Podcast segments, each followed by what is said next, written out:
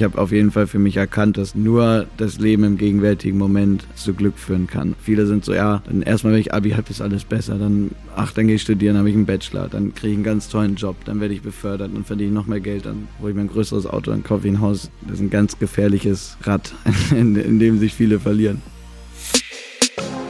Hallo, ich bin Eva Schulz und das ist Deutschland 3000. Hier verbringe ich immer so eine gute Stunde mit Menschen aus ganz verschiedenen Bereichen, irgendwo zwischen Pop und Politik. Mein Ziel ist, diesen Leuten so zu begegnen, wie ihr sie vorher noch nie gehört habt. Deutschland 3000 soll euch, mich und meine Gäste auf neue Gedanken bringen. Weil man, wenn man jemand anderes kennenlernt, auch immer ein bisschen was Neues über sich selbst erfährt. Diese Woche hat mein Gast das selber sogar auch gesagt. Als wir nach dem Interview nämlich noch was für Instagram aufgenommen haben, meinte Felix Jähn, er hätte in unserem Gespräch auch viel über sich selbst gelernt. Und das ehrt mich natürlich. Felix ist einer der bekanntesten und erfolgreichsten DJs der Welt. Als er 21 war, ging sein Remix von Cheerleader in mehr als 55 Ländern auf Platz 1 in den Charts. Unter anderem sogar in den USA. Das letzte Mal, dass da ein deutscher Künstler auf Platz 1 gewesen war, war Milli Vanilli 1989. Da waren Felix und ich noch nicht mal geboren. Und jetzt spielt er auf den größten Festivals der Welt vor vielen tausend Leuten. Trotzdem tanzen die allermeisten wahrscheinlich zu seiner Musik, ohne überhaupt zu wissen, von wem die kommt. Felix hat mir erzählt, wie sich das anfühlt und warum er trotzdem immer noch in diesem kleinen Kaff in Mecklenburg-Vorpommern wohnt, in dem er aufgewachsen ist. Mich hat fasziniert, dass er sich schon früh sehr intensiv mit sich selbst auseinandersetzen musste, um heute so in der Öffentlichkeit stehen zu können und sich dabei vor allem auch noch selbst zu mögen. Wir haben zum Beispiel über sein Coming-out gesprochen und seinen Umgang mit Geld. Es ging um Meditation, darum, wie Streaming die Musikindustrie verändert hat und wie ausgerechnet der Schauspieler Will Smith Felix geholfen hat, eine seiner größten Ängste zu überwinden. Erzähl mal, wo kommst du gerade her? Ich komme gerade aus dem Hotel. Ich habe ausgeschlafen. Ähm, ich bin in Berlin gestern Abend angekommen und freue mich jetzt ganz doll bei dir zu sein. Das ist schön. Ich freue mich auch, dass du da bist. Und ich habe aber heute Morgen habe ich an dich gedacht, weil ich gedacht habe, boah, ich bin noch nie so schlecht aus dem Bett gekommen vor einem Interview. Ich war gestern bei einer Veranstaltung, aber ich, ich hoffe, hab, das liegt nicht an mir. Nee, ist, nein, aber ich war bei einer Veranstaltung, eine berufliche Sache. Ich war jetzt nicht feiern oder so. Ich habe auch nicht getrunken, aber es ging irgendwie lang und wir haben ganz viel geredet und der Kopf war so voll und dann ja. war ich noch länger wach. Und normalerweise, ich wollte irgendwie um 7 Uhr, 8 oder 7, 8 Uhr aufstehen und dachte so, nee, also das geht heute nicht. Und da habe ich dann an dich gedacht, weil du ja ganz oft bis tief in die Nacht arbeitest und ja. vielleicht aber trotzdem schon wieder früh aufstehen musst, oder? Also hast du überhaupt noch einen Biorhythmus? Wie machst du das? Ähm, ja, es schwankt sehr stark. Also ich gehe schon spät ins Bett, immer weil ich halt nachts die Shows habe, mhm. aber auch sonst, wenn ich zu Hause bin, oft die Nacht nutze als ähm, als Zeitpunkt der Ruhe, wo alle irgendwie ins Bett gehen und das Handy nicht mehr klingelt. Mhm. Äh, sicherlich auch in der Dunkelheit der Kopf noch mehr Raum hat zu arbeiten, weil es einfach weniger Impulse gibt. Und daher bin ich schon häufig nachtaktiv. Also gestern war ich auch bis fünf wach. Du hast selber gearbeitet oder warst du mit Leuten unterwegs? Ja, ich war erst mit Leuten unterwegs, ähm, also bis zwei. Mhm. Und dann hat aber der Kopf noch nachgearbeitet. Dann habe ich noch erst ein paar Sachen gemacht, mein Set fürs Wochenende vorbereitet, das spiele ich beim Perukaville und ähm, wollte dann um drei irgendwie schlafen gehen, aber konnte auch nicht sofort abschalten, weil so viel Input ähm, ja. kam den Tag über, dass ich das alles erstmal einsortieren musste. Ja, ja, guck, dann ging es uns nämlich heute Nacht gleich und ich lieg dann immer im Bett und denk so, ah, also es ist ja schön, wenn im Hinterkopf sich Sachen sortieren, aber wenn man dann nicht mal schlafen kann, dann macht mich das immer ganz unruhig. Oder was hast du dann gemacht? Also legst du dich dann hin und wartest, dass du einschläfst? Oder nee, ich hab, bin dann erstmal duschen gegangen. Mitten ähm, in der ähm, Nacht? Ja, mitten in der Nacht. Das ist eigentlich, finde ich, immer ganz schön. Dann spült man nochmal so den Tag von sich. Das ist mhm. immer ganz gut zum Abschalten. Ähm, dann bin ich aber auch oft, wenn ich dann grübel, dann habe ich noch Ideen, dann bin ich auch einfach dazu übergegangen, das noch schnell zu machen mhm. oder aufzuschreiben oder aufzunehmen, eine Voice Note zu sprechen oder was auch immer. Ähm, weil ich denke, das muss dann auch raus aus dem Kopf. Ansonsten lese ich häufig noch zum Einschlafen ähm, oder meditieren nochmal. Ähm, wobei das, wenn ich schon an so einem Punkt bin, dass ich übersprudel und der Kopf so voll ist, schon oft gar nicht mehr klappt. Also dann, mhm. dann ist da schon wieder, wenn das so über so einen Punkt drüber hinweg ist, dann äh, schaffe ich es schon gar nicht mehr, mich hinzusetzen in Ruhe und zu meditieren. Ich habe gelesen, dass du meditierst und habe das eh für eigentlich viel später, aber dann lass uns unbedingt darüber sprechen, weil äh, genau das, was du beschreibst. Ne? Du bist jemand, der so einen unheimlich sprudelnden Lebensstil hat mhm. äh, und wo offenbar auch äh, Kreativität und der Kopf die ganze Zeit so auf 180 ballern. Ähm, ist, hast du deshalb Meditation angefangen und wie funktioniert das für dich? Wie machst du das? Ja, ich glaube, deswegen habe ich es angefangen, weil ich irgendwie einen Weg finden musste, abzuschalten und auch mal die Gedanken zur Ruhe kommen zu lassen.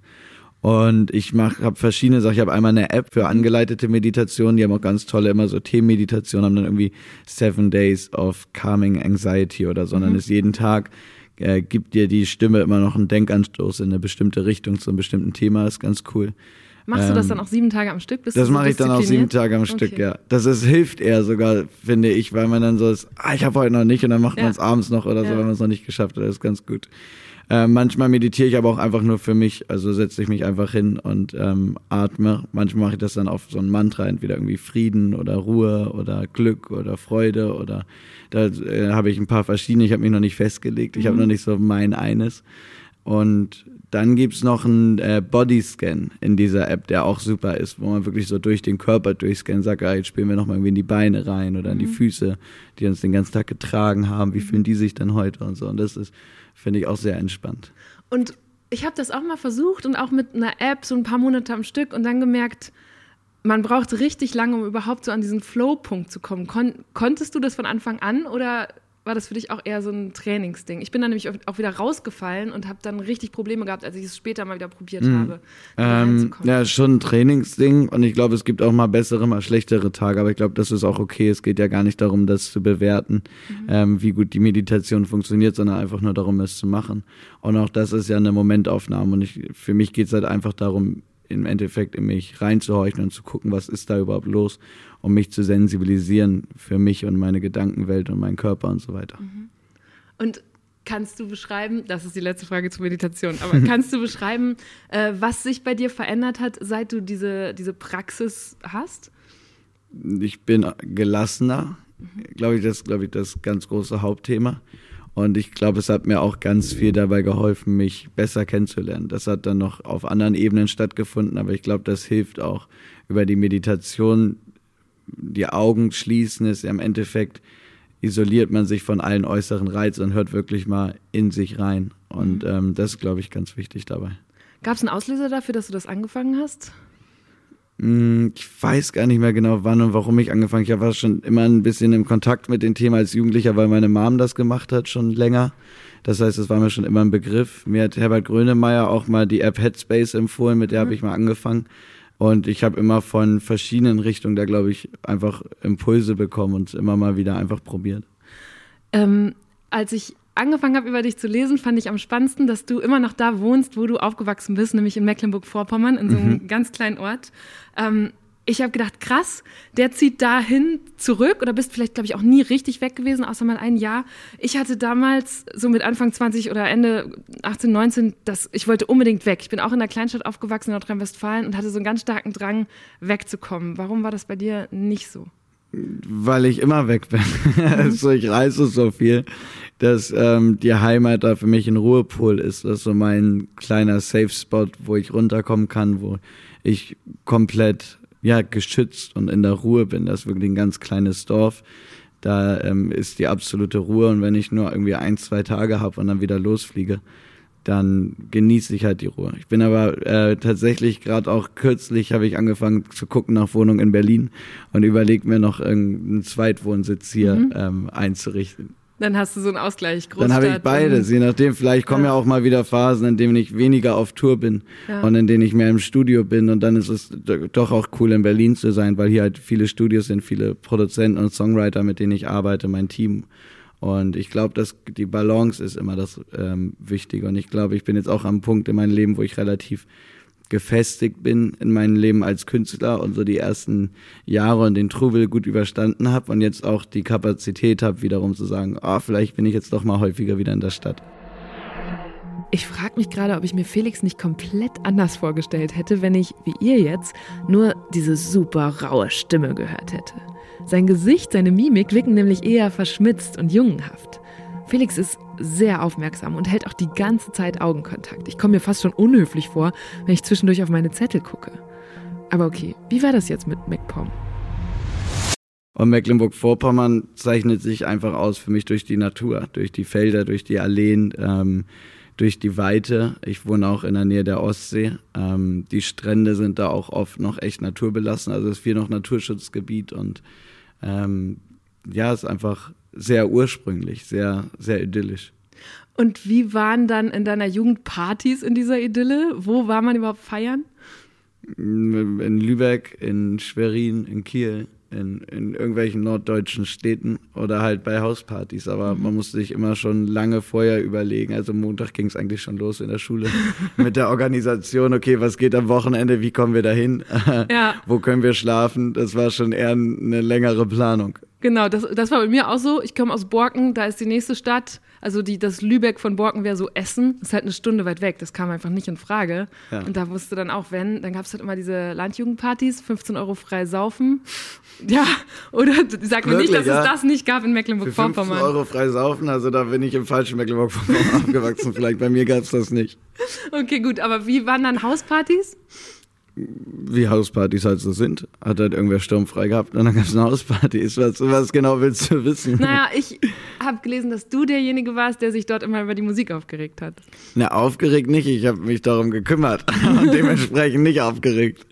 Ähm, aber nee, es war mir schon immer wichtig, auch bei Hauspartys, äh, was läuft für Musik, wie ist irgendwie die, die Stimmung, was ist der Flow des Abends. Da habe ich schon immer drauf gehört. Mhm.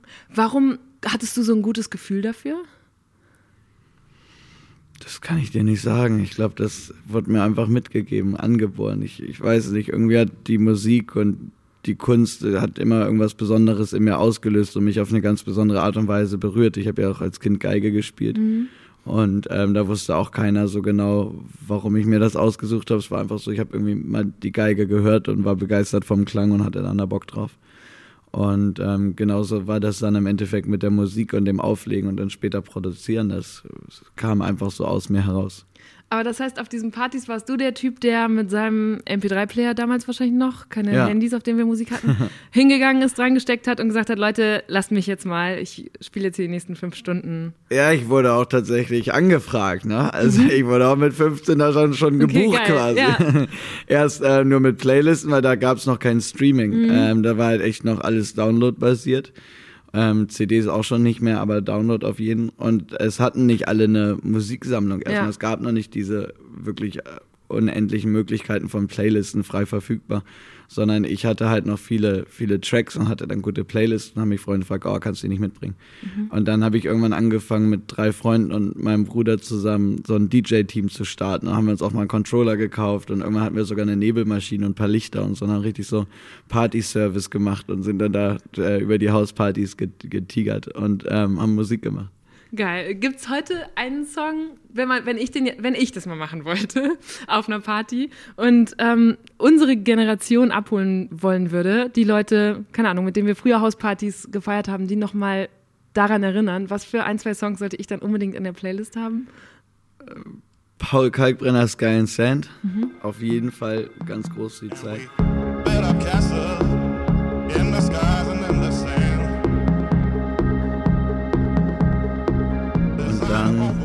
gab es halt viel Trashiges so, ne? Danza Kuduro.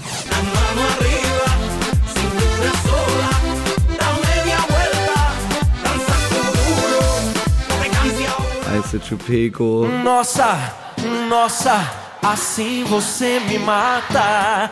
Ai, se eu te pego. Ai, ai, se eu te pego. Ai, delícia. Das war so die Abi-Party-Tracks damals.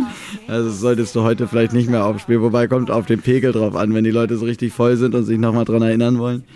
Ähm, aber das war halt so mit 16, 17, als ich dann irgendwann noch bei den Abi-Partys aufgelegt habe, waren das halt dann die Tracks, mit denen man den Club vollgekriegt hat. Asha Yeah geht immer. Oh Gott.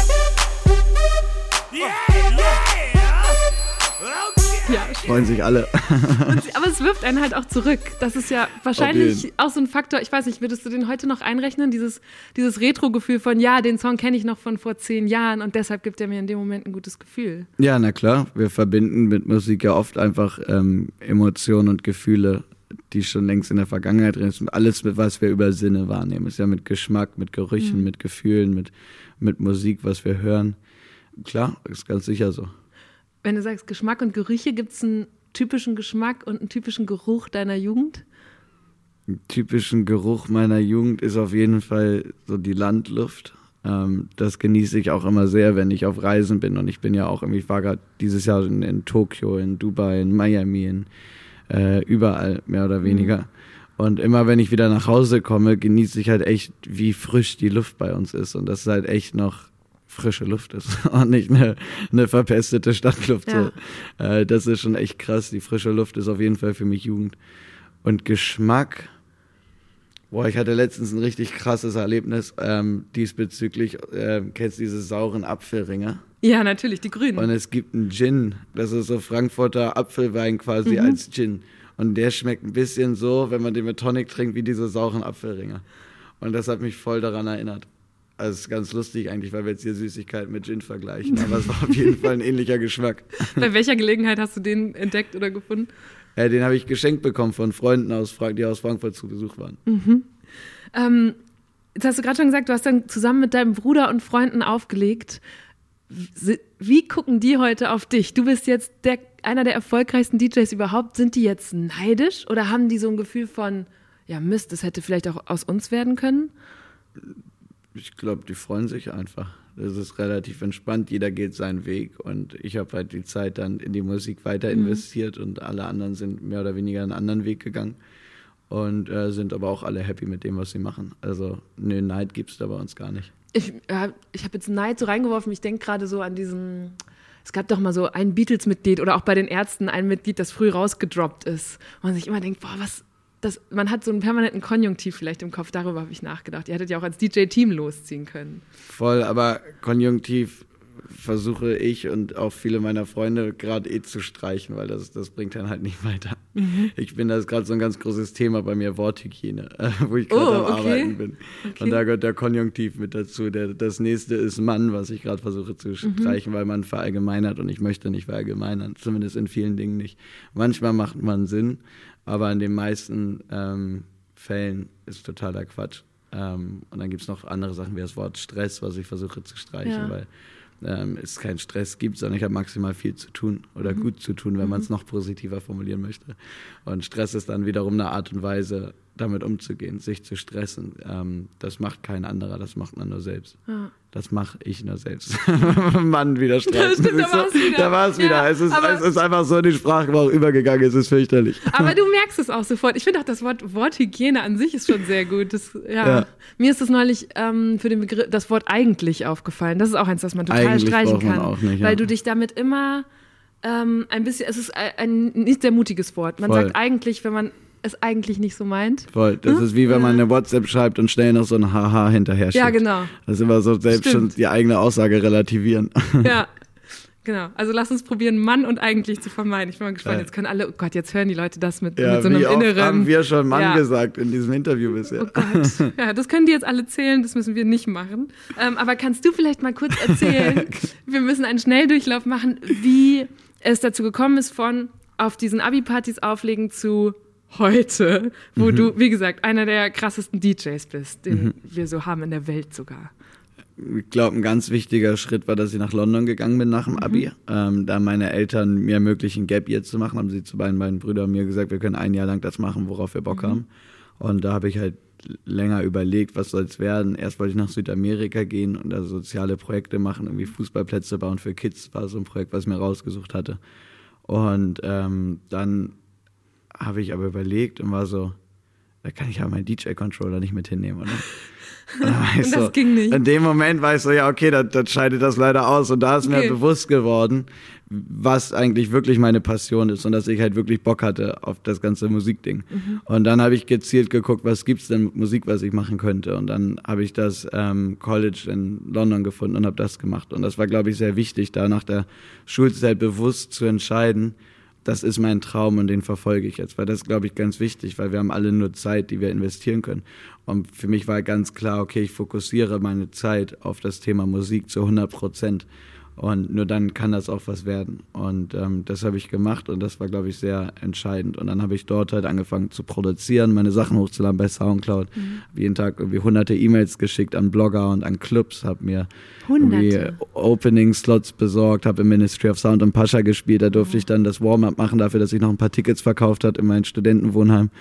Und ähm, ja, so ging das los, Track für Track, Gig für Gig, dass es dann halt langsam gewachsen ist. Da habe ich mir angefangen, im Internet meine, meine kleine Community aufzubauen, die dann immer größer geworden ist. Aber war es wirklich Stück für Stück oder war dann, ich habe äh, von Cheerleader, dem Song, der irgendwie in 55 Ländern auf Platz ja. 1 war, ähm, der ist 2012. Ja klar, das war dann ein riesen, Riesensprung. Ja. Das war, das Cheerleader ist 2014, glaube ich, veröffentlicht worden. Genau, in der Version, im, die dann im, so durch die Decke Im Mai, ging, genau. Ne? 2012 war das Original. Ja. 2014 im Mai habe ich dann den Remix abgeliefert.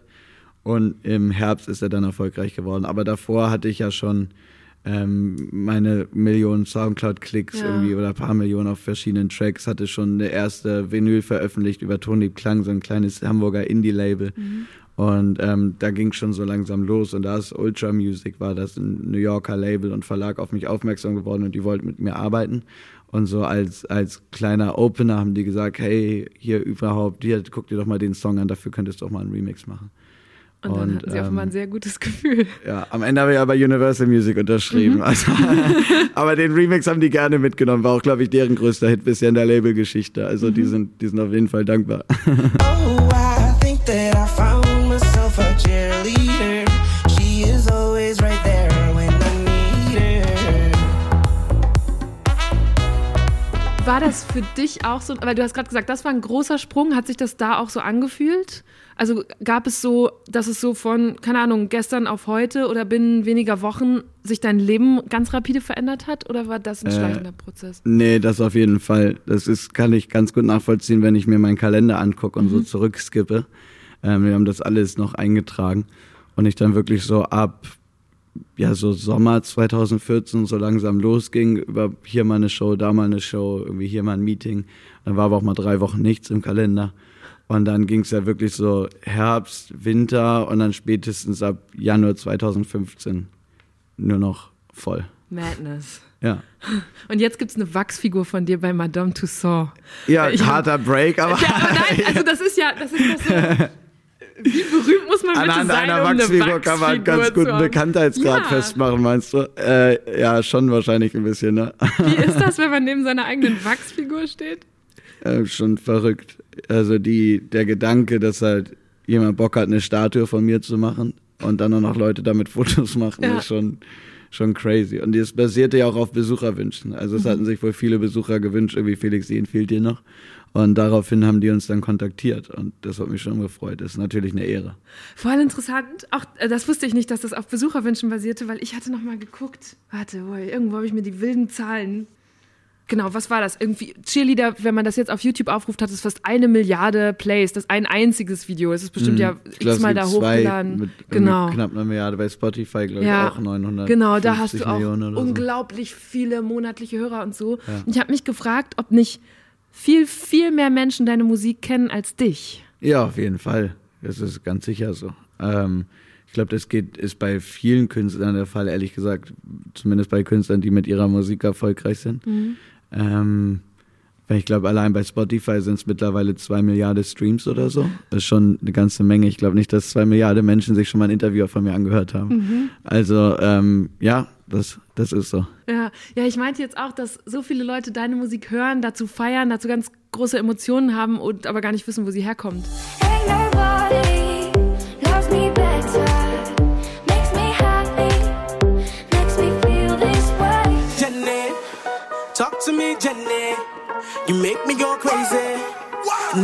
Can say yes. No. I am the bonfire. You make me stronger. I'm going higher. I live off your gasoline, gasoline. Your new friends will say anything, but if you wanna know the truth, hit me up when you're over being cool. Mir ist jetzt auch nochmal aufgefallen, wie viele deiner Songs ich kannte, ohne zu wissen, dass sie auch von Felix Jähn sind und ja. wie sich das für dich anfühlt. Aber scheinbar nimmst du es so als Teil deines Jobs. Ja, das, das liegt in der Natur der Sache. Ich weiß nicht, also viele hören halt einfach Musik im Radio oder bei Spotify und dann, dann läuft das halt so durch, aber deswegen interessiert einen ja nicht immer gleich der Künstler dahinter. Mhm.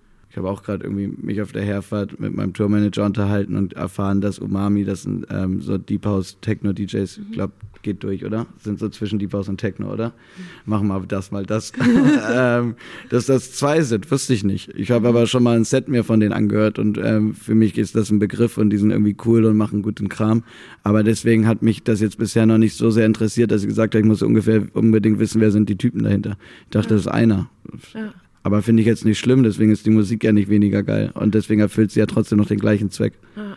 Das ist auch gut für mich, weil dann kann ich ein paar naive Fragen stellen äh, über, über deine Musik und zum Beispiel über Live-Auftritte von DJs. Ich habe ähm, neulich, äh, die Leute, die regelmäßig hören, wissen es auch, äh, beim Puls Open Air äh, in Bayern eine Aufzeichnung auch gehabt mit Ali Neumann, einer Musikerin. Und dann war ich abends auf diesem Festival und um 22 Uhr, was ja, soweit ich das verstehe, echt so ein Premium-Slot auf dem Festival ist, auf der Hauptbühne haben Kitschkrieg gespielt.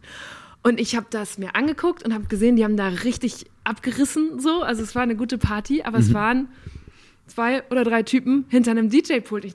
Das war für mich, die nicht so oft auf Festivals geht, total ungewohnt, nicht eine Band zu sehen zur Primetime, sondern DJs, mhm. die gefühlt aus der Ferne einfach nur ihre Tracks abspielen. Was machst du, wenn du auf der Bühne bist? Mischst du die Sachen nochmal neu? Oder ja, erklär mir das einmal.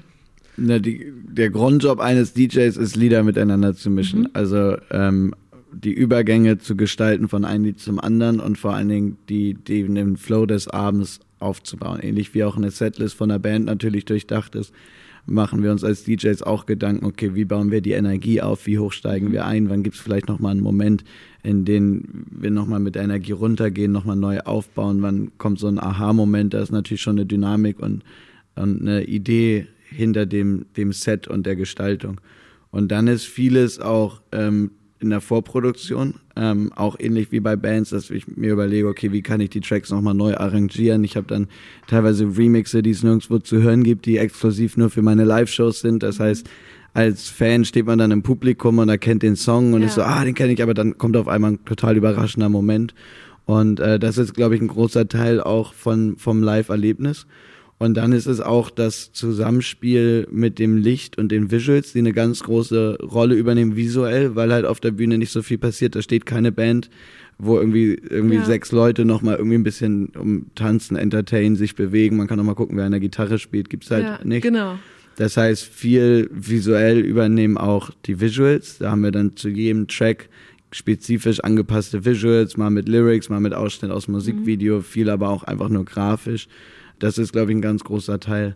Und dann geht es natürlich um die Energie, auch um mich als Performer. Ich bin auch Entertainer und gehe dann selbst mit, brauche einen Kontakt zur Crowd, ähm, suche mir den, animiere die, hype die, nehme die mit auf die Reise. Das ist, glaube ich, schon ganz wichtig. Und das ist so das, das DJ-Sein, wo halt die Entertainer-Seite, die ist halt gerade mit wachsenden Festivals immer, immer wichtiger und immer größer geworden, weil im eigentlichen Sinne als Club-DJ muss man kein Entertainer sein. Da kann man introvertiert seinen Track spielen und die Leute irgendwie auf die musikalische Reise mitnehmen. Aber gerade auf den großen Bühnen, ich meine, wenn ich auf einer Mainstage vor 50.000 Leute, Leuten stehe und die gucken alle auf die Bühne, möchte ich und muss ich die Bühne natürlich auch irgendwie ausfüllen.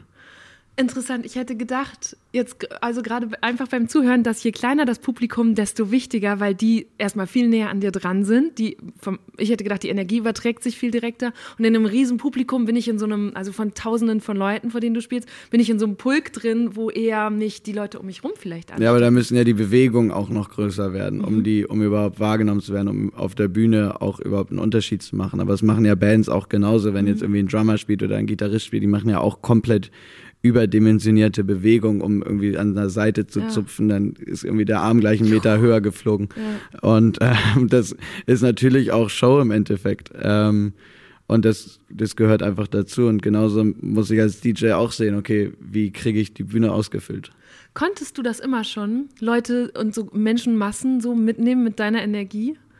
Oder hast du das irgendwie gelernt, trainiert? Ich habe es glaube ich, irgendwo in mir drin gehabt, weil es ja auch etwas, was aus mir raus entstanden ist und was ich dann ja auch schon im jungen Alter gemacht habe. Und ich bin ja nicht zum Glück einer von denen, die dann ersten Hit haben und dann anfangen aufzulegen, mhm. sondern ich habe über das Auflegen angefangen und auch in kleinen Clubs und über Warm-Up-Sets und so weiter viele Erfahrungen als DJ gesammelt, bevor dann die Bühnen immer größer wurden. Das war, glaube ich, wichtig.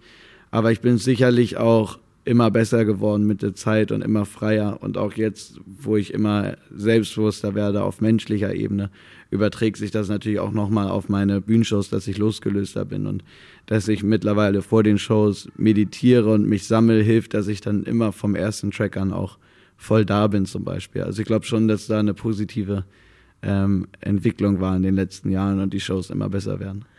Was für ein Gefühl soll ich mitnehmen, wenn ich auf einer Show von dir bin oder war? Ganz euphorisches in erster Linie. Soll es ganz viel Freude gehabt haben, soll es komplett eskaliert sein, getanzt haben, ähm, gesungen haben, gelacht haben. Ähm, auch ein freies Gefühl ist mir, glaube ich, äh, sehr wichtig. Das ist auch ein Grundsatz von Festivals und auch von Dancekultur und Musik, finde ich, dass es einen geschützten Rahmen bietet, in dem jeder sein kann, wie er möchte und ähm, frei und lebensfroh mitfeiern kann. Das ist, glaube ich, ähm, einer, einer der Hauptpunkte. Und ähm, ja, ansonsten einfach, dass du so strahlst, wie du jetzt strahlst. ich, ich strahle, weil ich, weil ich dir sehr gerne zuhöre ähm, und frage mich jetzt gerade, du hast gerade schon deinen Song ähm, erwähnt, vermarktest du eine einzige Single? Ähm, du hast ein Album rausgebracht mal. Mhm. Sind Alben überhaupt nicht mehr so wichtig? Also geht es jetzt inzwischen noch um einzelne Tracks? Wie funktioniert dieses Business dahinter? Kommt drauf an, auf was du die Wichtigkeit beziehst. Äh, rein kommerziell gesehen ist es für die meisten Künstler nicht mehr wichtig. Es gibt natürlich Albumkünstler wie, ich glaube, Rammstein verkauft gerade unglaublich viele Alben. Mhm. Herbert Grönemeyer ist ein Albumkünstler, der eine gewachsene Fanbase hat, die immer noch die CDs dann auch kauft.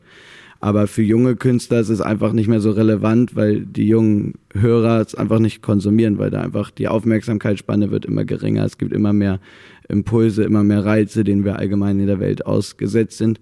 Und immer weniger nehmen sich die Zeit, sich eine Stunde hinzusetzen und wirklich ein Album von vorne bis, bis hinten durchzuhören. Ähm, das heißt, das Format Album ist aus rein kommerzieller Marketing-Sicht immer uninteressanter geworden.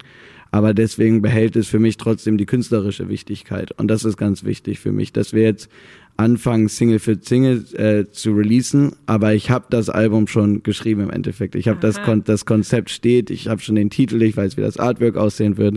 Ich weiß, was sind die Singles vom Album, ich weiß, mhm. was erzählt das Album ist auch jetzt noch viel konzeptioneller geworden als das erste Album und jeder Track baut aufeinander auf und das ist wirklich eine, eine Geschichte und es ist quasi jeder Track ist ein Kapitel und ähm, ich erzähle die Geschichte jetzt halt kapitelweise und dann wird halt irgendwie nach, keine Ahnung, zwei, drei, vier, fünf Singles kommt dann irgendwann das Album. Und es ist einfach von der Art und Weise, Musik zu veröffentlichen und zu vermarkten, hat ja. sich's gedreht, einfach aufgrund der Art und Weise, wie Musik gehört wird. Ja. Aber im künstlerischen Schaffensprozess äh, war es mir trotzdem wichtig, im Album zu denken, weil nur so meiner Meinung nach ein gesamtheitliches Konzept entstehen mhm. kann und eine, eine, Linie und eine Aussage und, und alles, was da dran hängt. Das ist eine Entwicklung, in der du, weil du schon so viele Jahre dabei bist, auch mittendrin gesteckt hast, ne? dass Streaming auf einmal so wichtig wurde ja. und sich diese Gewohnheiten komplett verändert haben. Aber meine ersten Hits kamen ja über Streaming. Okay, also, also Cheerleader ist in Schweden ja. äh, zuerst auf eins gegangen, über Spotify komplett. Da waren die schon uns voraus, da war das in Deutschland noch gar nicht so relevant. Ja. Ähm, da war ich auf Nummer eins in, in Schweden über Spotify. Und auch Ain't Nobody, mein zweiter großer Hit dann direkt hinterher, hat ja irgendwie ich glaube, 400 Millionen Streams oder so bei Spotify. Ähm, also ich war eigentlich von Anfang an schon im Streaming drin. Stimmt. Eigentlich steht Felix sogar beispielhaft für diese neue Phase der Musikindustrie, nachdem die ja richtig lange in der Krise war. Und ich weiß auch noch, als ich vor zwei Jahren umgezogen bin, da stand ich auf einmal vor einer großen Kiste mit CDs, also die sich halt so im Laufe der Jahre angesammelt hatten und habe gemerkt, ich besitze überhaupt gar kein Gerät mehr, um die abzuspielen. Laut dem Bundesverband Musikindustrie und der Gesellschaft für Konsumforschung wurde 2018 das erste Mal mehr Umsatz mit digitaler als mit physischer Musik gemacht. So einfach wie heute kann man im Netz noch nie legal an Musik und dadurch gehen die Umsatzzahlen wieder nach oben. Die Musiklabels freuen sich natürlich, auch weil sie zum Teil an den Streaming-Plattformen beteiligt sind. Bei den Künstlerinnen und Komponisten landet hingegen meistens bloß ein Bruchteil des Geldes, weil sie pro Stream nur Kleinstbeträge bekommen.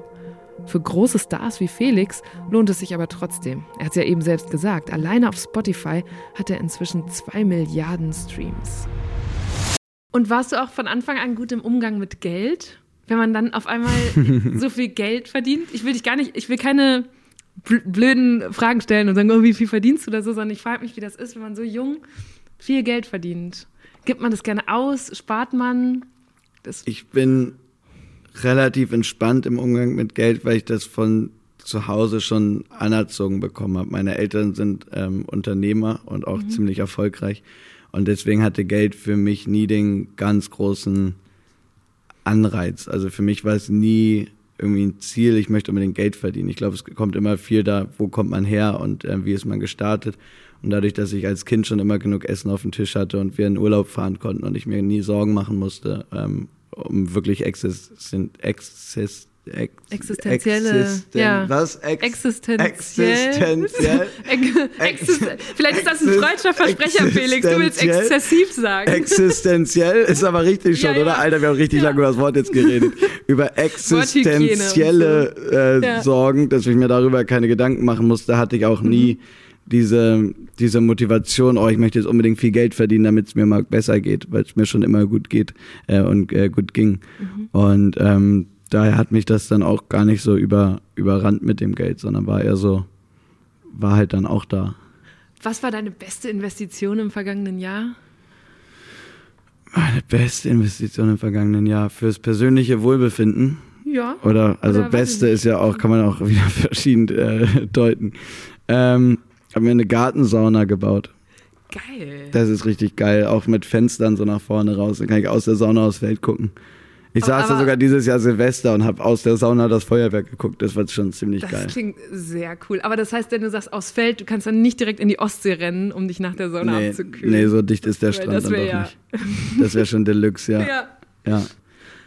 Wenn man dir zum Beispiel auf Instagram folgt, dann sieht man vor allem Felix bei der Arbeit und Felix auf Reisen.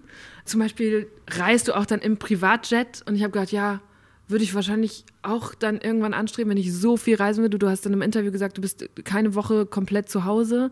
Kommt dir das manchmal noch komisch vor oder ist das ein Luxus, den man sich bauen muss, um klarzukommen in so einem verrückten Leben? Na, Privatjet fliegen ist schon die Ausnahme und okay. ist immer verrückt, wenn's, wenn wir es dann machen, ist es auch nur, weil es wirklich absolut notwendig ist, weil ich irgendwie zwei oder drei Shows an einem Tag habe und es einfach logistisch anders nicht möglich mhm. ist, sonst keine Linienflüge gibt, die uns rechtzeitig ans Ziel bringen. Wir dann aber entscheiden, okay, wir wollen trotzdem beide Shows spielen, weil es irgendwie coole Festivals sind und weil da dann viele Fans sind und so weiter. Und dann ist das aber schon eher ein Ausnahmefall. Ansonsten versuche ich es auch ehrlich gesagt zu reduzieren, einfach auch aufgrund der Umweltbelastung. Mhm. Das ist eigentlich mein Hauptthema, gerade bei den vielen Reisen. Und ich gleiche jetzt immer meine Flüge schon aus und mache ganz viel, ähm, weil ich halt sage, okay, ich kann aktuell mein oder möchte aktuell mein Leben nicht ändern, weil es einfach dazugehört, wenn man erfolgreich ist als Künstler, wenn ich viel reisen möchte, wenn ich die Auftritte spielen möchte. Hast gemerkt, wie ich vom Mann auf ich geswitcht bin mit dem Satz.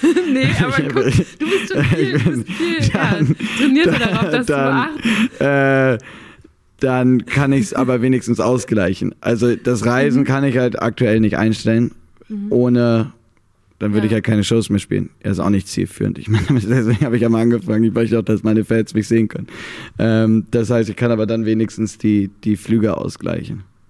Wenn du sagst, wir entscheiden, habe ich zwei Fragen. Die erste Frage ist, du spielst, ich habe in die Tourdaten geguckt, in Bad Godesberg und dann wieder in New York. Wie entscheidet ihr, was für Gigs du annimmst?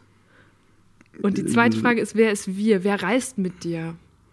Also welche Gigs wir annehmen, hängt natürlich von verschiedenen Faktoren drauf ab. Wir gucken immer natürlich erstmal die Events. Ich will mhm. nur coole Gigs spielen. Ich bin jetzt aus der, aus der Phase raus, wo ich alles mitnehme, sondern auch sage, okay, ich will Gigs spielen, die auch geil sind, die Spaß machen.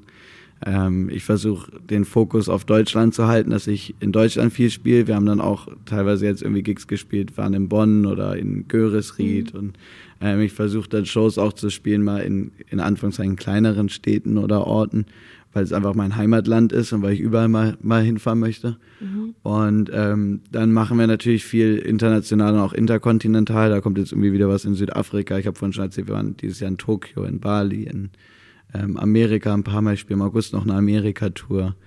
Ähm, und da geht es natürlich schon auch manchmal ums Reiseziel. Also das ist schon so, ja klar, geil, ich habe Bock irgendwie nochmal in Südafrika zu sein und versuche dann da ein paar Tage dran zu hängen. Mhm. Mittlerweile, da bin ich auch besser drin geworden. Anfangs habe ich das nie gemacht. Bin dann irgendwie für einen Tag nach Indien hin und zurück geflogen. Als ich in Bogotá gespielt habe, war ich sechs Stunden in Kolumbien und hatte dann davor und danach noch andere Shows in anderen ja. Ländern. Und das war nicht so zielführend. Aber mittlerweile bin ich da ganz gut drin geworden, das dann so zu organisieren, dass ich von den Reisezielen auch was hab. Und äh, Reisen ist immer ein Tourmanager mit dabei, ähm, meistens noch ein Fotograf. Und dann bei äh, großen Shows, wo es relevant ist, dann noch ein VJ, der also die Visuals mhm. macht und ein äh, Lichtdesigner, der das Licht macht. Das ist so das Kernteam für, für große Festivals. Und wenn es dann aber Clubshows sind, wo es irgendwie gar keine Visuals gibt oder wo eh nur irgendwie fünf Lampen hängen und irgendwie mehr oder weniger mal das gleiche Programm abläuft, dann ähm, nehmen wir auch natürlich keinen VJ und, und ja. Lichtmann mit. Ich habe auch immer ein paar Entweder-Oder-Fragen dabei, um okay. zwischendurch mal so die Geschwindigkeit hochzudrehen. ähm, ich hau dich einfach mal raus und du guckst, wie du dich entscheidest. Äh, Hotel oder Airbnb? Äh,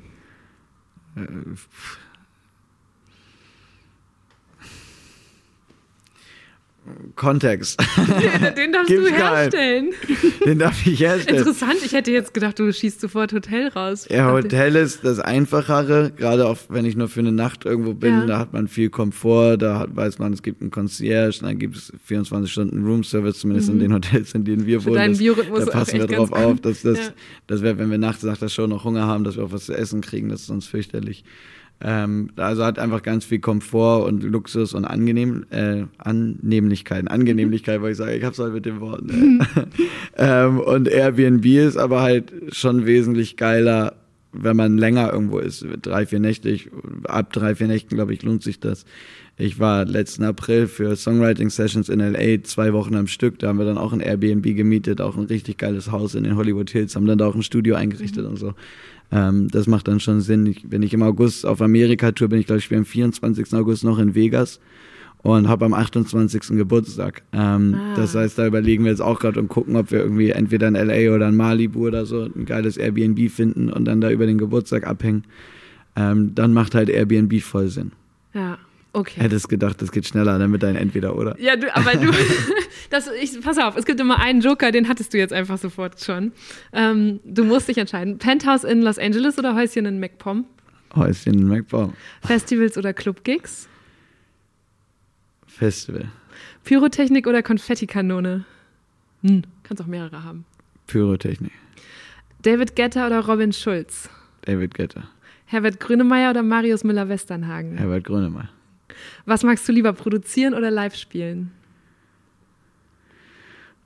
Das ist wirklich, das ist so eine Mama- oder Papa-Frage, ey. Ähm, pff, live spielen. Geld sparen oder ausgeben? Ausgeben. Klar, was soll ich mit dem Geld später? Noch eine Sauna bauen in deinem also Berliner Haus. Äh, telefonieren oder Sprachnachricht? Telefonieren. Yoga oder Pilates? Yoga. Und es ist witzig, dass du das eben gesagt hast, Mama oder Papa-Kind? Beides kann man nicht sagen. Es sind wirklich beide fest in mir verankert. Ich habe bei mir in der Familie zum Beispiel sagen alle, Eva ist ein Papakind, weil ich so dem ganz, ganz ähnlich bin. Deswegen mhm. habe ich gedacht, vielleicht gibt es das bei dir auch. Ja, ich bin beiden ähnlich in verschiedenen Aspekten einfach. Mhm. Ich habe ähm, auch auf Instagram ein mega Foto von dir und deiner Mama gefunden. Da wart ihr, glaube ich, in Griechenland im Urlaub mhm. oder so, kann das sein? Ja. Und da habe ich Mykonos, für ja, Show habe ich im Cavo Paradiso gespielt und wir haben zwei Tage angehängt. Genau, ihr sitzt am Pool geklappt. oder du sitzt am Pool, deine Mutter steht hinter dir, guckt, wie guckt sie? Schon ein bisschen streng. Ja, also ne? schon, die beschützt mich schon, ja. ja. Also ich wollte auch erst nicht, dass ich das poste, weil sie sagte, sie sieht so böse aus, deswegen habe ich dann einen Ordner gemacht und musste noch ein lachendes hinterher posten. ja, und ich habe nämlich gedacht, meine Mutter würde ausrasten, einfach nur, wenn ich ein Foto von ihrem Badeanzug poste. Ja, meine Mama ist jetzt zum Glück ganz entspannt. Ich habe ja gesagt, die meditiert schon eine ganze Weile. Die hat das alles schon durchbrochen. Die meditiert dann über die ganzen Kommentare, die bei dir bei Instagram kommen. Ich fand es einfach, also es ist mega cool. Ihr wirkt richtig lässig miteinander. Ja, cool, danke dir. Ja. Ist, ähm, ist eure Familie eine lässige? Seid ihr so? Wie, wie ist es, erwachsen Familie zu sein für dich? Mm, wir sind schon lässig, aber wir sind auch alle sehr ehrgeizig. Also schon Unternehmerhaushalt und alle auch mit hochgesteckten Zielen und viel Disziplin. Ich fand auch interessant, ähm, dieses Ding mit dem Gap hier, was du eben schon erzählt hast. So, ihr mhm. solltet alle drei, habt ihr ein Jahr quasi bekommen, dass ihr füllen durftet, wie ihr wolltet. Und habt es aber auch jetzt nicht, also gelungert hat, glaube ich, keiner von euch, ne? Dein Bruder hast du mal erzählt. Nee, der, mein großer Bruder ist ein Jahr nach Kuala Lumpur gegangen und hat da BWL studiert ja. und mein kleiner Bruder hat es ganz geskippt und einfach direkt losgelegt. Ich, ähm, der hat einfach mit 17 angefangen zu studieren. Und du gehst an die coole Musikschule in London. Ja. Und Musikschule klingt auch falsch, aber es ist trotzdem das richtige Wort. Ähm, warum? Warum nicht ein Jahr lungern? Oder irgendwie nur reisen oder den Kopf durchpusten? Weil es nicht so in uns drin war. Weiß ich nicht, ob das Erziehung ist, ob das irgendwie über unsere Eltern in uns kam, ob das andererseits ist ja bei mir auch das Ding, ich wusste ja, was ich möchte. Mhm. Und ähm, Deswegen musste ich auch nicht ein Jahr reisen und lungern, weil ich hatte ja ein ganz klares Ziel und eine ganz klare Vision. Ja. Ich frage mich, ob Ehrgeiz nicht, also ich weiß gar nicht, ob das wirklich nur ein Thema in deiner Familie ist oder ob das ein Problem ist, das gefährliches Wort, aber das unsere Generation hat und das irgendwie von der Gesellschaft so anerzogen bekommt. Ja, voll. Weil ja, Klar. ich beobachte auch in meinem Freundeskreis Leute, die eben einen Abschluss machen oder einen Jobwechsel, die erlauben sich nie, diese Zäsur dazwischen mal kurz zu nehmen, um durchzuatmen. Ja, weil alle immer auf ein Ziel hinarbeiten und meinen, wenn sie das erreicht haben, geht es ihnen besser. Das ist, glaube ich, da das Hauptproblem ja. dahinter. Du hast jetzt auch schon ziemlich oft das Wort zielführend gesagt. Ja, ich versuche auch eh immer alles im Prozess, aber ich habe auf jeden Fall für mich erkannt und versuche das immer weiter umzusetzen, zu sehen, dass halt nur das Leben im gegenwärtigen Moment zu Glück führen kann und dass es nichts bringt, auf irgendwelche Ziele in der Zukunft hinzuarbeiten. Es ist gut, glaube ich, ein bisschen Struktur und ein bisschen Guidance zu haben und auch irgendwie ab und zu mal zu planen und zu träumen und zu überlegen, wo möchte ich eigentlich hin, weil dann mhm. kriegt das Leben eine Richtung und ähm, einen Sinn und eine Struktur. Aber dann auch mal loszulassen und glücklich zu sein mit dem, was man jetzt hat und mit dem, was jetzt ist, das ist, glaube ich, ganz wichtig. Und viele sind so, ja, dann erstmal, wenn ich Abi habe, ist alles besser. Dann, ach, dann gehe ich studieren, habe ich einen Bachelor, dann kriege ich einen ganz tollen Job, dann werde ich befördert, dann verdiene ich noch mehr Geld, dann hole ich mir ein größeres Auto, dann kaufe ich ein Haus, das ist alles. Vielleicht ist es auch dadurch, dass ich so jung erfolgreich geworden bin und all diese Schritte übersprungen habe in der Karriereleiter, dass ich so früh erkannt habe, dass es nichts bringt. Das ist, ähm, das ist ein ganz gefährliches Rad, in, in dem sich viele verlieren. Gab es einen Schlüsselmoment, an den du dich erinnerst, in dem du das erkannt hast? Mm, nö, ich habe das immer wieder erkannt. Äh, ich habe mir zum Beispiel auch vor anderthalb Jahren mal einen Sportwagen verkauft und jetzt gerade wieder verkauft, weil ich gesagt habe, so, ja, hatte ich mal. Ich dachte, will ich, will ich doch nicht, mhm. bringt mir nichts, macht mich nicht glücklicher. Mhm. Und ich diskutiere da oft mit Leuten drüber, die irgendwie noch so ihre Karriere als oberstes Ziel haben und überhaupt nicht leben und nur arbeiten und ähm, darauf hinarbeiten. Und wo ich dann echt so sage, ey, ganz ehrlich, wenn du glaubst, irgendwie der Sportwagen, der wird dich dann glücklicher machen, dann kannst du den Gedanken mal echt richtig löschen. Das, das bringt dich gar nicht weiter. Weil ähm, ich kann dir nur aus meiner Erfahrung sagen, ich habe das alles durchlaufen, ich habe das mhm. alles gehabt und es, es bringt halt einfach nichts. Und ich glaube, dass es vielen so geht.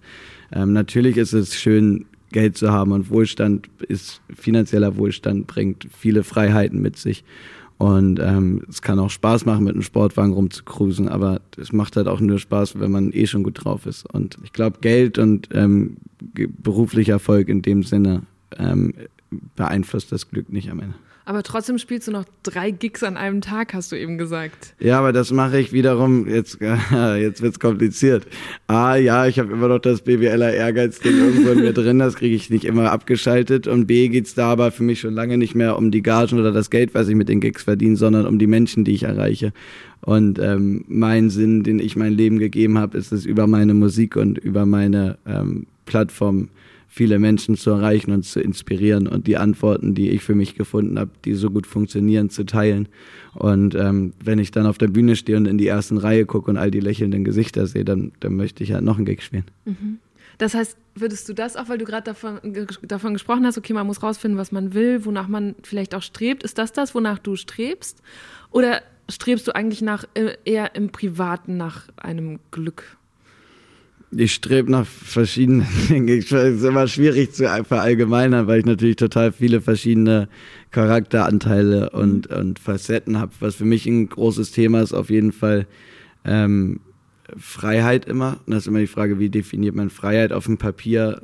In Deutschland geboren, sowieso schon mal und dann auch noch irgendwie ein erfolgreicher Mann, sorry, wenn ich das sage, aber es ist so, in der Welt ähm, kann ich mich bewegen, wo und wie ich möchte und kann, kann, habe alle Freiheiten dieser Welt. Und trotzdem fühle ich mich nicht immer frei, weil ich selbst gefangen bin in so ein Konstrukt von Glaubenssätzen, die ich, die ich angenommen hat und der Gesellschaft und Zwängen und Termindruck und, und so weiter. Und ähm, das ist auf jeden Fall ein Thema, wo ich nachstrebe, mich da immer weiter von zu lösen, immer mehr einfach zu machen, worauf ich Bock habe, Sachen aus inneren Antrieb herauszumachen, nicht aufgrund der Außenwahrnehmung, nicht aufgrund von irgendwelchen fiktiven Zielen oder möglichen Konsequenzen, die irgendwas haben wird, sondern wirklich nach aus reinen Herzen zu entscheiden, okay, worauf habe ich Bock, was will ich machen und und das dann durchzuziehen. Das ist, glaube ich, ganz wichtig. Und dann ähm, strebe ich schon auch dafür, dass ich helfe über meine, über meine Möglichkeiten, sowohl finanziell, aber auch über die Reichweite und über die Musik und thematisiere deswegen jetzt auch in der aktuellen Single und in einen kommenden mhm. Singles so persönliche Themen und mache mich da eigentlich emotional total angreifbar und total offen. Ähm, aber das gerade finde ich ist das Schöne daran, weil ich nur so auch in Kontakt treten kann. Das ist ein gutes Stichwort. Ich habe dir nämlich einen Ton mitgebracht von einem meiner Gäste, der vor zwei Wochen da war, okay. äh, Kevin Kühnert. Und Kevin Kühnert hat äh, lustigerweise sich fast gleichzeitig mit dir, also ihr, ihr, wart beide gleichzeitig in der Öffentlichkeit geoutet, er als schwul, du als bisexuell. Ähm, und ich habe mit ihm darüber gesprochen, er sagt, dass er das eigentlich gar nicht zu einem großen Thema machen wollte. Ich spiele dir mal vor, was er gesagt hat es ist wirklich so gewesen, dass ich bis vor anderthalb Jahren immer fest gesagt hätte, dass ich das nie offensiv thematisieren werde, weil ich immer Angst hatte, dass ich Betroffenheitspolitik irgendwie mache. Habe dann aber mit der Zeit gemerkt, es geht ja weniger um mich selbst, aber weil es halt super viele andere gibt, die nicht eine vergleichbare Öffentlichkeit haben und ähm, für die ich das ein Stück weit auch, auch mitmachen möchte. Und ähm, man ist super privilegiert, wenn man Öffentlichkeit hat und dann muss man sich gelegentlich auch überlegen, wofür man die einsetzt und das mache ich dann jetzt halt auch geht ein bisschen in die Richtung von dem, was du gerade gesagt hast. Oder? Ja, auf jeden Fall. Ich bin mir auch meiner Reichweite, meiner Strahlkraft ähm, bewusst und ähm, möchte mir dann das nicht zum Zwang machen, weil ich muss nichts machen, ich muss nur das machen, was ich machen möchte. Aber ich möchte halt ähm, diese Reichweite und diese Plattform nutzen für etwas, was meiner Meinung nach einen tieferen Sinn hat, als irgendwie den, den nächsten Hit mhm. herbeizuführen. Ich bewundere das an euch beiden sehr, dass ihr auch dieses Thema Sexualität so öffentlich besprecht, weil ich finde, dass niemand das machen sollen müsste. Ich finde, es ist einfach was unheimlich Privates und Persönliches und trotzdem geht ihr beide sehr damit raus. Warum hast du dich da dafür entschieden? Na, einmal aus dem Grund, was wir gerade eben besprochen haben, dass ich mhm. glaube, dass ich damit einfach vielen helfe und das kriege ich auch regelmäßig gefeedbackt. Ich scanne immer bei Social Media meine Nachrichten, die ich kriege und da sind echt sehr viele bewegende ähm, Nachrichten immer mit dabei.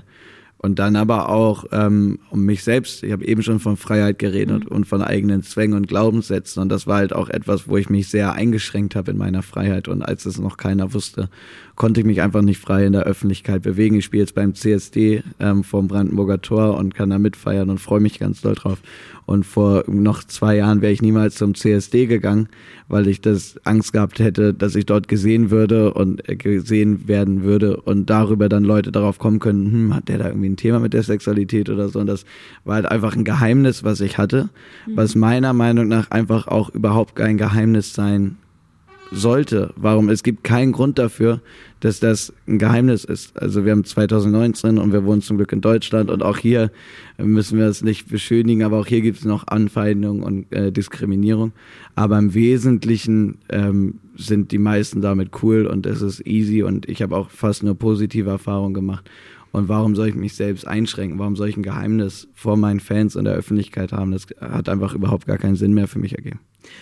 Ist dein Eindruck, dass Bisexualität auch verstanden wird gesellschaftlich? Ist auf jeden Fall komplizierter, glaube ich, zu verstehen, was ich, was ich aber auch gar kein Übel nehme, weil wir haben auch so ein Schubladendenken antrainiert bekommen von Kindesalter. Ja. Und wir wollen alles immer ganz gerne einordnen. Und ähm, das ist halt noch schwerer einzuordnen, weil ich es ja selbst nicht klar einordnen kann. Das ist ja, das, das schwankt halt immer mal wieder und ist mal so, mal so. Und ähm, ich möchte mich oder ich kann mich da im Endeffekt nicht festlegen. Und das ist, glaube ich, vielen doch noch schleierhafter. Ja, doch, doch, das kann ich nachvollziehen, dass das ein bisschen für konservative Menschen, die da nicht so viel Kontakt mit haben mit dem Thema, kann ich mir schon vorstellen, dass es ein bisschen schwieriger zu verstehen ist. ich äh, habe mich auch gefragt, was, also was antwortest du Menschen, die sagen, hä?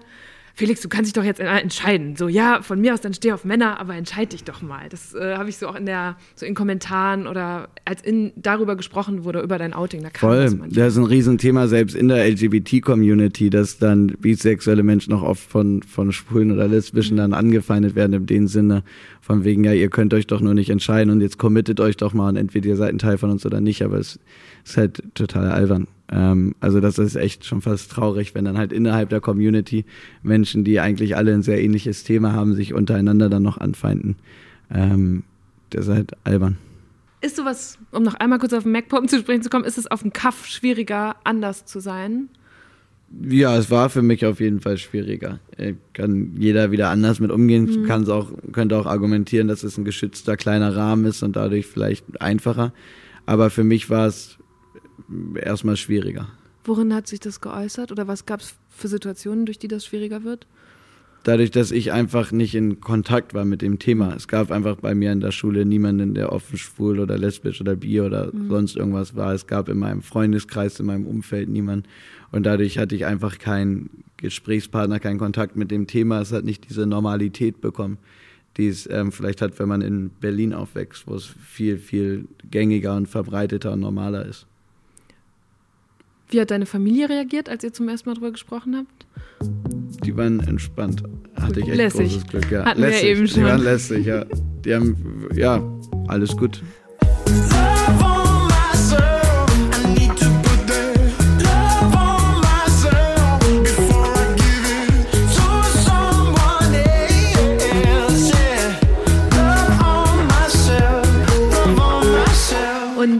Jetzt, weil du gesagt hast, es werden mehrere persönliche Themen kommen in der aktuellen Single, die heißt ja sogar so, geht es um Selbstliebe. Mhm. Ist es auch so ein Generationenthema?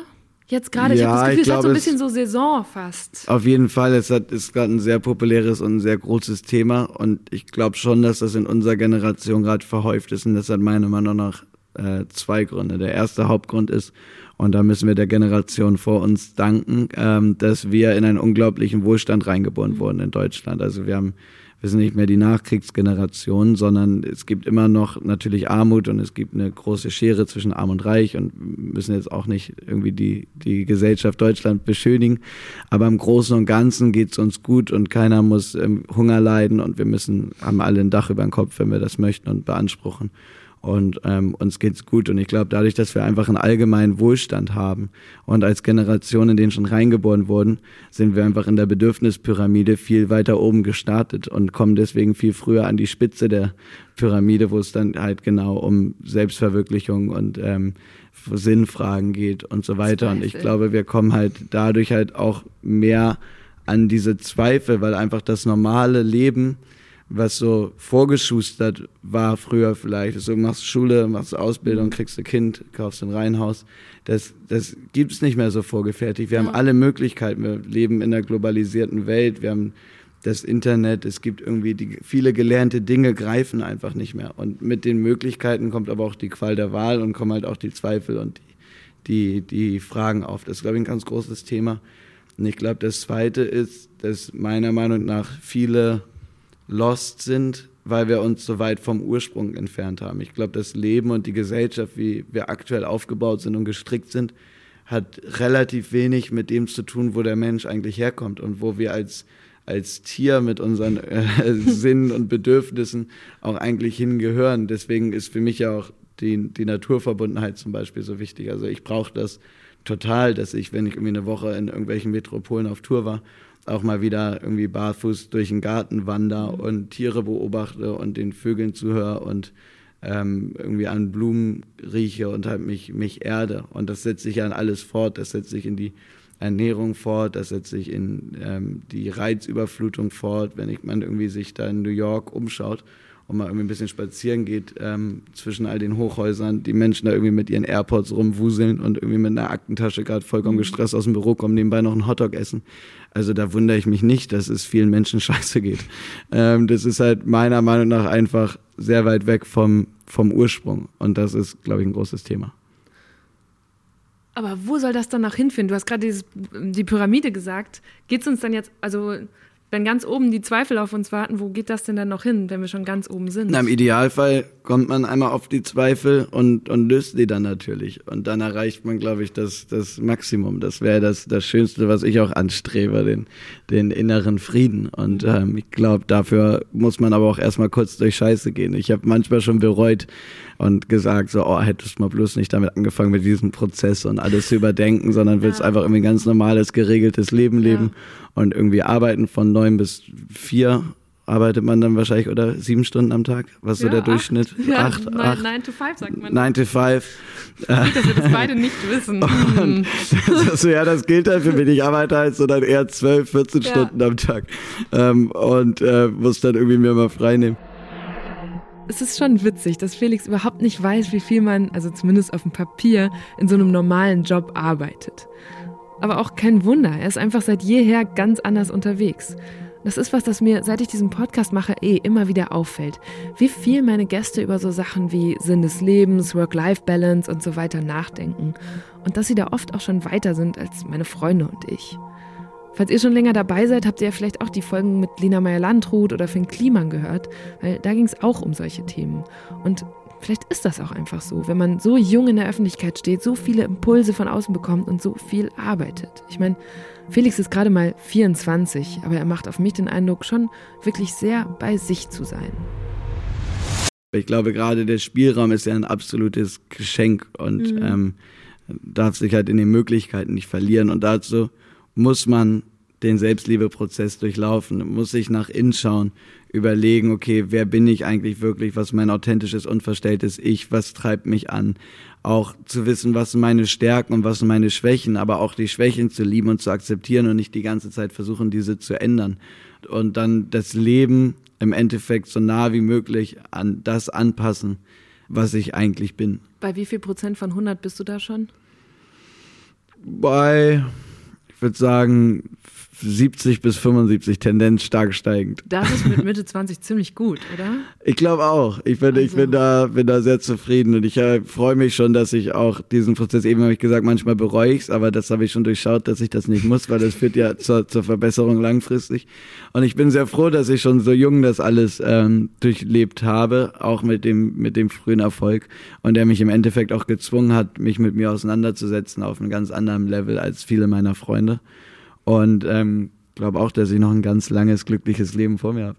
Was war die letzte Erkenntnis? Denk auch gerne kurz drüber nach, weil ich glaube, ich könnte dir jetzt auch nicht aus dem Stand beantworten, die Frage. Was war die letzte Erkenntnis, die du über dich hattest so in diesem Kontext, wo du gemerkt hast, ach krass, das und das hängt so und so zusammen oder das und das ist ja auch fähig. Dass ich, kann ich dir ganz einfach beantworten, ja. dass ich mir eine Wohnung in Berlin suche. Ja, ah, ja, Weil ich, mal, ja. für mich war die, das Zuhause an der Ostsee die letzten Jahre, das war so die einzige Konstante, die ich nicht hinterfragt habe. Mhm. Und irgendwann habe ich auch da mal überlegt, warum eigentlich. Und dann bin ich auch darauf gekommen, dass na klar Heimatverbundenheit und ist einfach unglaublich schön da und ist ein Paradies.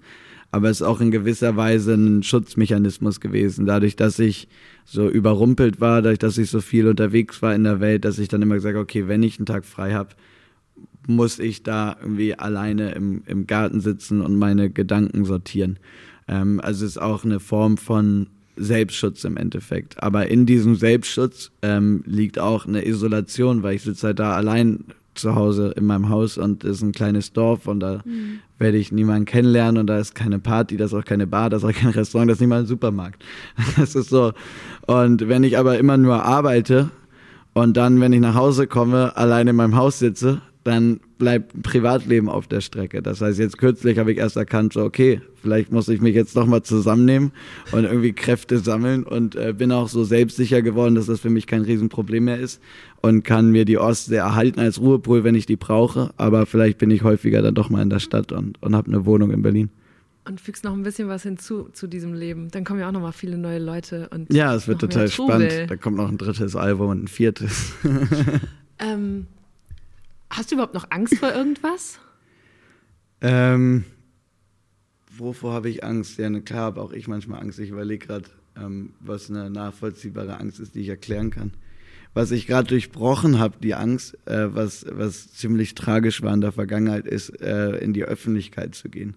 ich habe mich da auch oft zurückgezogen und dann irgendwie im Hotel gegessen. Wir haben jetzt gerade erst vor ein paar Wochen angefangen, auf einer Radioreise nicht immer nur im, im Hotel zu essen, sondern einfach mal in eine Mall zu gehen, an so einen Food Court und ganz normal im Asia-Bistro irgendwie dann Tofu-Wok zu bestellen.